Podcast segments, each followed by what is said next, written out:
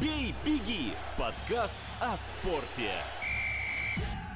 Всем привет, это «Бей, беги». Мы возвращаемся, а, новости спорта тоже возвращаются. На нашем портале rus.delphi.e их можно читать ежедневно, но иногда и слушать. А слушать сегодня мы будем главного редактора Росдельфи Андрея Шумакова. Всем привет. Э, да, действительно, как-то все больше хочется говорить о спорте, все больше хочется говорить о каких-то позитивных вещах, несмотря на то, что мы живем в не самое позитивное время. Андрей, закончился чемпионат мира по хоккею. Да, закончился чемпионат мира по хоккею в группе 1Б. Это группа третья по силе, если мы будем рассматривать хоккейные дивизионы, в которых сборные играют. И это та самая группа, которая волнует нас, наверное, больше всего, потому что именно в ней, именно в ней принимает участие сборная команда Эстонии. А, констатируем, что сборная команды Эстонии и останется в этом дивизионе на следующий год. То есть команда не понизилась в классе и не повысилась. Собственно, о повышении в классе, наверное, и заранее речи не шло, потому что играли в Польше. Сборная Польши, команда, которая еще совсем недавно играла э, дивизионом выше, команда, которая изначально выглядела фаворитом э, в этом мини-турнире на 5 команд. И, в общем-то, чудо не произошло. Поляки действительно поднялись в классе. Э, в следующем году они сыграют уже в группе 1А. Ну а сборная Эстонии, для нее матч жизни это была игра с сербами. Сербы записные аутсайдеры этого турнира. Эстонцы выиграли. Выиграли, в общем-то, не разгромно. Выиграли 4-2, но этой победы хватило для того, чтобы не занять последнее место в группе и не вылететь а, дивизионом ниже. Так что в следующем году сборная команда сборная команда Эстонии снова примет участие в чемпионате мира в дивизионе 1Б, и ее соперниками снова станут команды Японии и Украины, ну а два других э, соперника определятся по итогам, э, соответственно, турнира в группе 1А и в группе 2А. Эстония всем проиграла. Кроме Сербии. Кроме Сербии. Это э, результат достойный для Эстонии, она его заслужила. Это результат объяснимый для Эстонии. Это результат... Э, любой другой результат был бы сюрпризом. То есть, с одной стороны, было бы сюрпризом, если бы эстонцы проиграли сербам. Это был бы какой-то большой сюрприз, потому что, ну, все-таки сборная Эстонии сильнее, чем команда Сербии. Э, была, знаешь, такая история в 2008 году, кажется, это был чемпионат, и он как раз проходил в Сербии, это был чемпионат группой ниже еще. И тогда Эстония и Сербия играли в одном дивизионе, и вот тогда у хоккейной федерации Эстонии не хватило денег на поездку самолетом, и они отправились автобусом. И что-то с этим автобусом то ли случилось в пути. Я сейчас уже за давностью лет не очень помню всю эту историю. Э, я тогда работал в Москве, и у нас был в Сербии корреспондент, который освещал эти матчи. Так вот, Эстония отправилась на автобусе, и они приехали под сам матч. То есть они там ехали больше суток, ну сколько ехать до Новисада, до Сербии, а, ехали больше суток, а, вышли перед самым матчем, и сербам проиграли тогда, все остальные матчи выиграли, но в итоге тогда сербы поднялись в классе, я напомню, что это был дивизион а, ниже, но это совсем другие были времена, хотя некоторые из игроков, например, Лаури Лахисалу еще те времена застали. Но, тем не менее, знаешь, любой другой результат э, сейчас для Эстонии, кроме, наверное, предпоследнего места в этой группе был бы все-таки сюрпризом, потому что и поляки, и японцы, и нынешняя сборная Украины все-таки сильнее, чем э, команда Эстонии. Мы вынуждены это констатировать. А, Роберт Роба у нас э, был тут э, в студии летом, и часто мы вообще ему с ним связываемся. А есть ли какие-то у тебя новости, инсайты, куда он перейдет и как продолжится его карьера? Как я понимаю, из Северстали он уже уехал и находится сейчас то ли в Эстонии, то ли в какой-то европейской стране. Но у Роберта Роба сейчас, э, как в соцсетях пишут, в активном поиске. А, насколько я знаю, он не хочет возвращаться в Финляндию, поскольку именно там прошла большая часть его карьеры, и Роберт считает, что, наверное, он уровень финского чемпионата перерос. А, где он продолжит э, карьеру, я, честно говоря, пока не знаю, но вроде бы слухи ходят о Германии. В Германии совсем другой хоккей, не такой, как в Финляндии. А в Германии хоккей, который, по сути дела, строили канадцы. Долгое время в Германии не было лимиты на легионеров. Туда приезжали канадцы, и, по сути дела, это были такие мини-сборные Канады и США, которые играли между собой. То есть это такой американский хоккей с большим количеством силовых приемов, с большим количеством бросков. А, насколько сейчас это изменилось? Ну, наверное, все-таки подизменилось. Э, и сборная Германии с той поры очень сильно подросла, и целое поколение серьезных немецких хоккеистов выросло. И напомню, что сборная Германии 4 года назад играла в финале Олимпийских игр.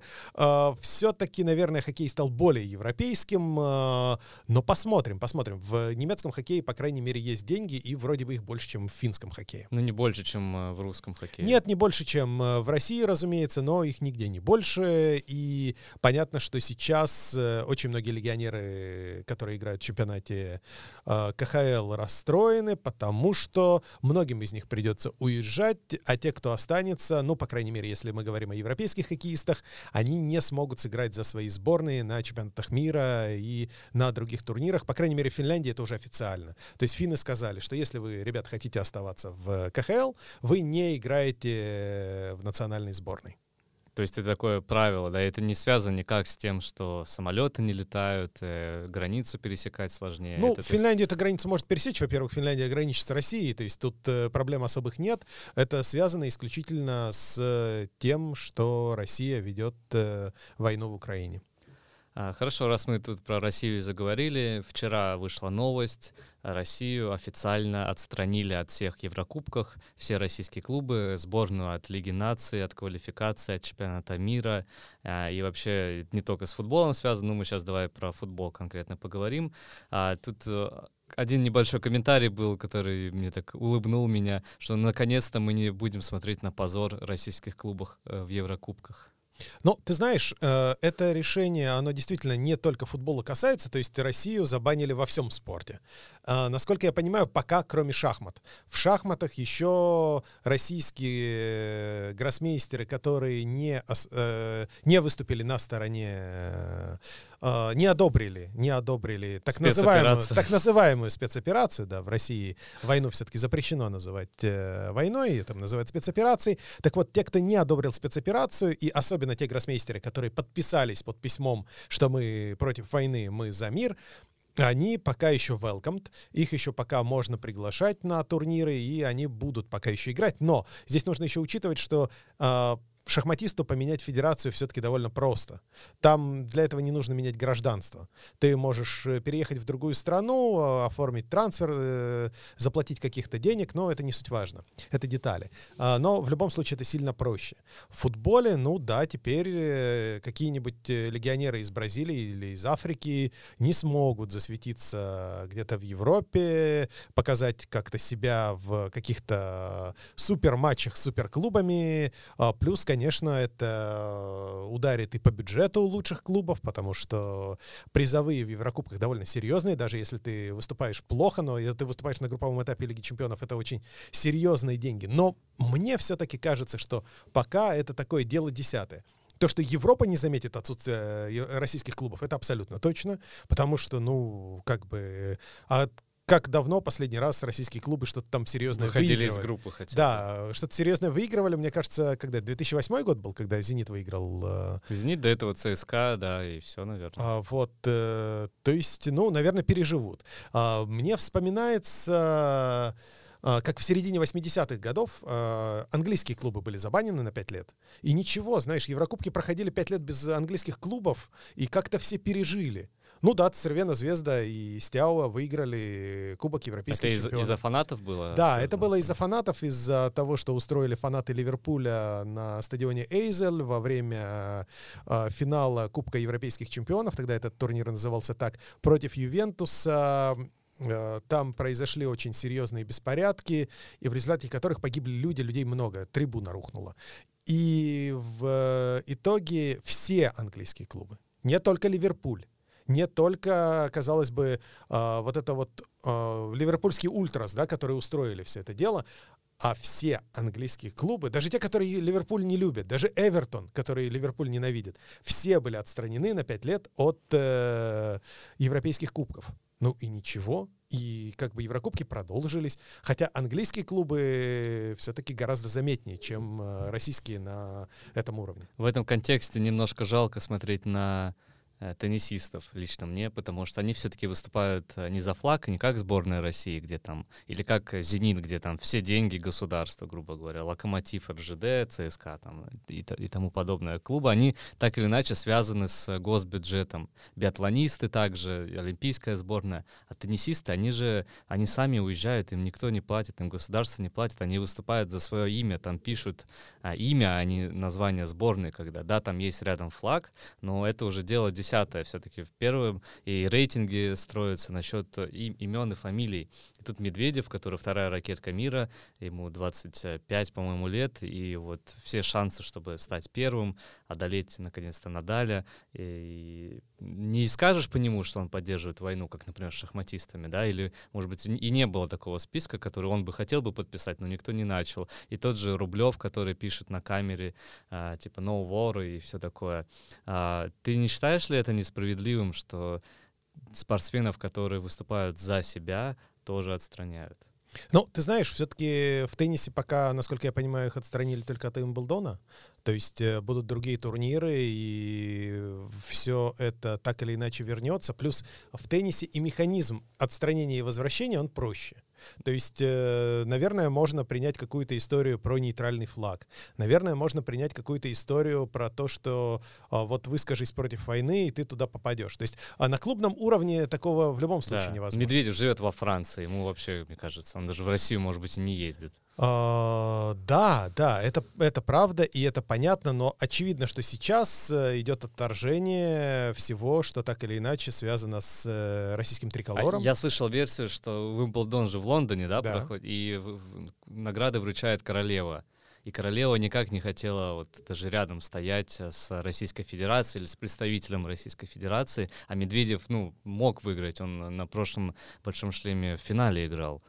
А, Я не знаю насчет того, насколько учитывается здесь мнение Елизаветы II, она все-таки человек уже довольно пожилой. Ну и не последний в стране. А, мягко говоря, не последний, да, но все-таки довольно пожилой. А, мне кажется, что здесь, э, ну просто вот такое в спорте происходит, но просто это такая коллективная ответственность. Да, сам Медведев э, лично, или там Рублев, или а, Хачанов и так далее, они не виноваты в том, что происходит. Да, они, вероятно, против войны, против тех зверств, которые происходят в Украине. А, Более того, а, может быть, кто-то из теннисистов представителей других стран вполне себе за войну и вполне себе разделяет российскую политику.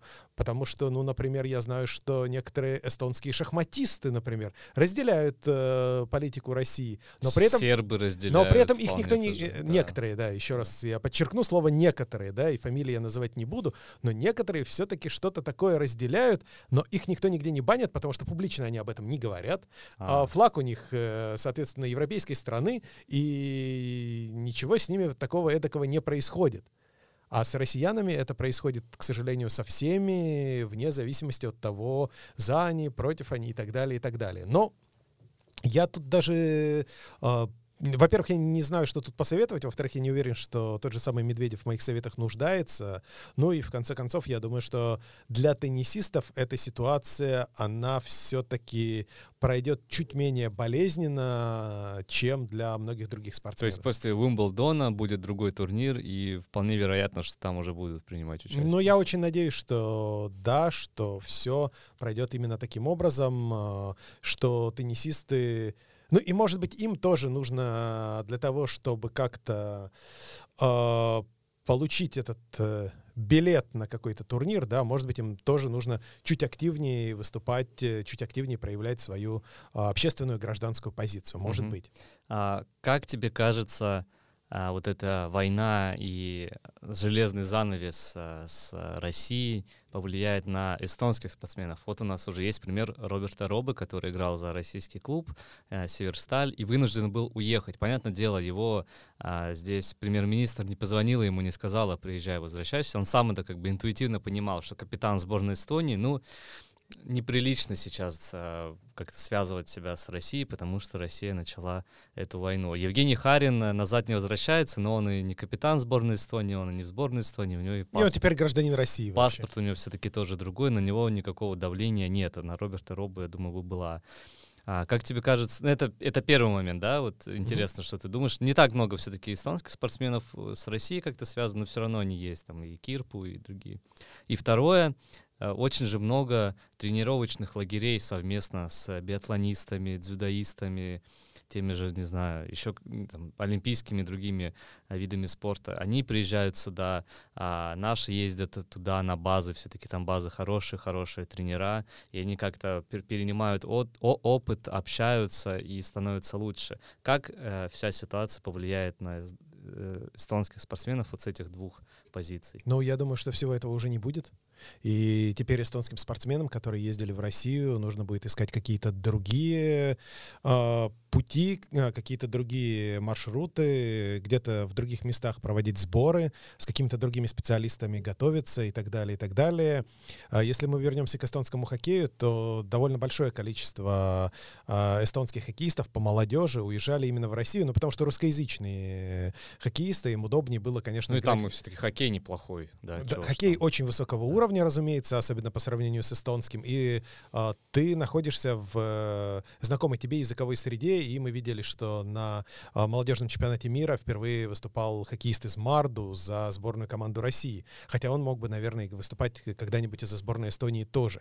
Э, Просто теперь очевидно, что те, кто хочет вырасти, ну, например, в хоккее, поедут э, куда-то в Скандинавию, в Финляндию, может быть, э, да, это будет незнакомая языковая среда, но, тем не менее, все-таки это будет такой вот э, ну, отъезд из э, Эстонии. Даже вот Роберт Роба говорил, что хочет стать хоккеистом, нужно уезжать как можно раньше. В других видах спорта, но здесь нужно уже от вида спорта плясать. Я знаю, что э, там в России, например, очень сильная художественная гимнастика, да, например. Ну, здесь придется контактировать, видимо, с какими-то другими федерациями и искать какие-то другие пути. Да, есть вот такое вот неудобство. Но, опять-таки, по сравнению с какими-то глобальными вещами, которые мы вот сейчас, прямо сейчас на наблюдаем, да, по сравнению с тем, что происходит э, сейчас в Украине, по сравнению с тем, что там э, дома обстреливают, люди гибнут, ну, окей, но это такое вот неудобство, знаешь, как э, песчинка в ботинке, может быть. Окей, то есть я правильно тебя понимаю, и экспертизу можно будет получить и вне России, да, то есть опыт Я уверен в этом, конечно, конечно. На России я... все не заканчивается. А, я в этом уверен, и очень многие все-таки спортсмены а, готовились, ну, вне России. Да, есть виды спорта, которые в России традиционно сильны, но, видимо, в, в этих видах а, федерациям придется искать какие-то другие маршруты, спортсменам тоже, но еще нужно учитывать, что был ковид до этого, и там тоже никаких там особых связей с Россией в это время не было, поэтому уже как-то немножечко подпривыкли.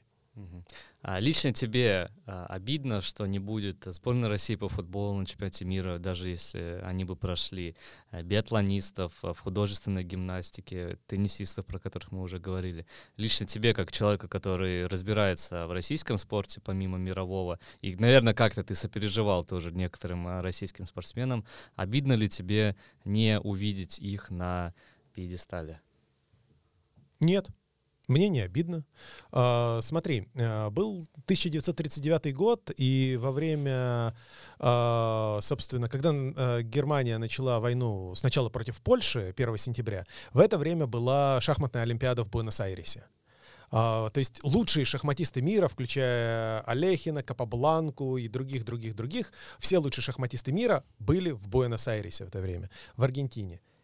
Часть команд отказалась играть, например, со сборной Германии тут же. То есть, начиная с 1 сентября, Хотя наверняка не все немецкие шахматисты разделяли воззрение Гитлера. А судя по тому, что не все из них потом вернулись в э, Европу после 1 сентября, ну, очевидно, что они ничего не разделяли. Но с ними отказались играть все. Поэтому, ну, к сожалению, вот так сейчас происходит, что, оказывается, забанены все. Почему это должно быть обидно лично мне? Ну, я не знаю, мне, наверное, было бы обиднее, если бы э, лыжница Вероника Степанова, которая сейчас э, топит э, за то, что э, Россия ни с кем не ссорится, и вообще это великая страна и все прочее. Ну, девушка еще очень молодая, ей 21, кажется, год. Она олимпийская чемпионка в лыжах, в лыжной эстафете стала. И вот на э, этом на встрече с Владимиром Путиным она начинает говорить о том, что вот э, она почти ровесница э, президентского срока Путина, а, вот, и она рассказывает, как замечательно изменилась Россия за это время, какая это великая страна и все прочее, все прочее. Вот мне, наверное, было бы обидно, если бы она сейчас соревновалась наравне со всеми, во-первых. А, к счастью, ни она, ни ее подруги по команде этого делать не будут. А во-вторых, ну, наверное, было бы обидно другим спортсменам. У спортсменов же очень много всего общего, понимаешь, мы видим спортсменов только на трассе, да, где они не особо контактируют между собой. А есть куча всяких подсобных помещений э, на на трассах, например, если мы говорим про лыжников, или там на стадионах и так далее. И так Чатов далее. в Телеграме. Чатов в Телеграме, люди между собой общаются и так далее, и так далее. И вот это вот все, конечно, ну, общее пространство, оно бы, конечно, привело к конфликтам, просто привело к конфликтам. То есть, э, ну и зачем бы это было бы надо? Поэтому нет, мне не обидно. Ну, разумеется, не очень здорово, что часть читателей Дельфи теперь, э, части читателей Дельфи придется болеть за другие команды, выбирать какие-то другие команды, но мне кажется, что такие команды есть, и я вот э, желаю, например, удачи а, сборной Украины в матчах, э, в матче против Шотландии, чтобы украинцы все-таки попытались пробиться на чемпионат мира и там в конечном счете оказались. Я не могу сказать, что сборная Украины это моя любимая команда в мире, а, но тем не менее я вот сейчас э, им желаю большой удачи, и это, конечно, будет абсолютно невероятно, если им это удастся. Отлично. Спасибо большое, что прослушали наш подкаст. Он есть на всех платформах. А, с вами в студии были Андрей Шимаков, меня зовут Виталий Бесчастный, и читайте наш портал rus.delphi.ie. Пока. «Бей, беги» — подкаст о спорте.